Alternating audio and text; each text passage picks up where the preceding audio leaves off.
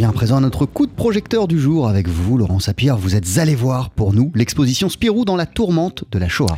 La juxtaposition ne va pas de soi a priori, et pourtant, et pourtant c'est bien au Mémorial de la Shoah à Paris que l'on peut découvrir cette exposition sur un célèbre personnage de BD, Spirou, lequel a vu le jour à partir de 1938 en Belgique, dans le journal de Spirou. Spirou, dont un autre auteur euh, de BD, un auteur d'aujourd'hui, Émile Bravo, a repris le personnage dans une série récente intitulée euh, l'espoir malgré tout, qui se déroule donc en Belgique sous l'occupation.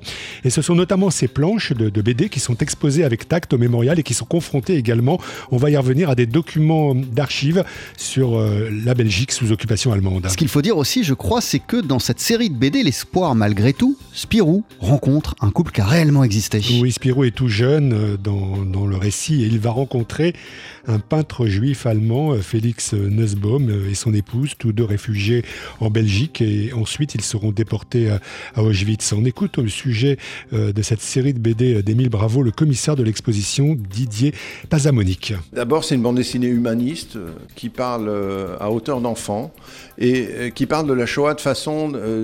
c'est pas Moss de Spiegelman, c'est-à-dire on ne montre pas Auschwitz, on va plutôt décrire euh, le processus génocidaire, comment on arrive à la Shoah.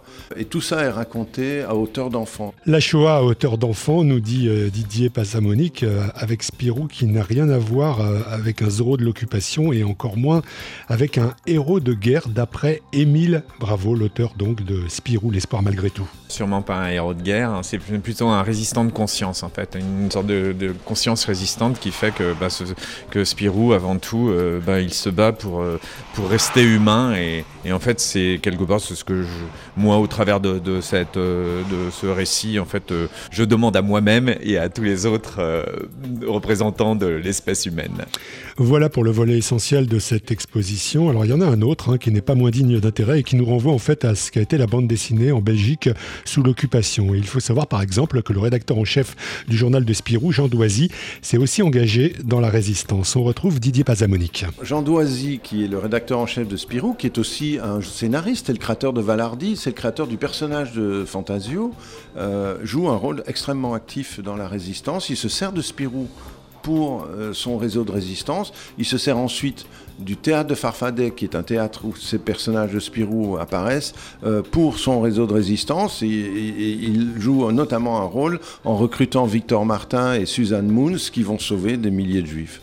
La BD belge sous l'occupation euh, pour le meilleur donc, mais aussi pour le pire. Impossible hélas dans cette expo de faire l'impasse sur Hergé, le créateur de Tintin. C'est la légende noire d'Hergé en fait. Hein. Euh, ça fait partie d'une de, réalité. C'est que Hergé, euh, pendant la guerre, il collabore.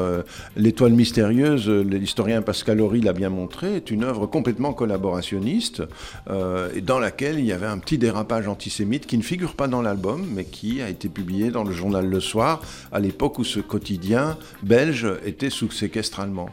Plusieurs rencontres ont lieu également autour de cette exposition. La prochaine, ce sera le 12 janvier, jeudi prochain, donc sur le thème Spirou, une mémoire plurielle, en présence d'Émile Bravo, de Jean-David Morvan, autre scénariste de bande dessinée, et des historiens Christelle et Bertrand Pissavi-Hiverneau. Merci beaucoup, Laurent Sapir. On a parlé ensemble de cette exposition Spirou dans la tourmente de la Shoah, à voir donc au mémorial de la Shoah. Et puis, il y a cette série de bandes dessinées parues chez Dargo, Le Spirou d'Émile Bravo. C'est sorti en plusieurs tomes il y en a cinq en tout. Le premier, c'est le journal d'un ingénu, puis L'espoir, malgré tout, une série en quatre épisodes, ça en fait cinq en tout. C'est passionnant. Merci beaucoup, Laurent Sapir.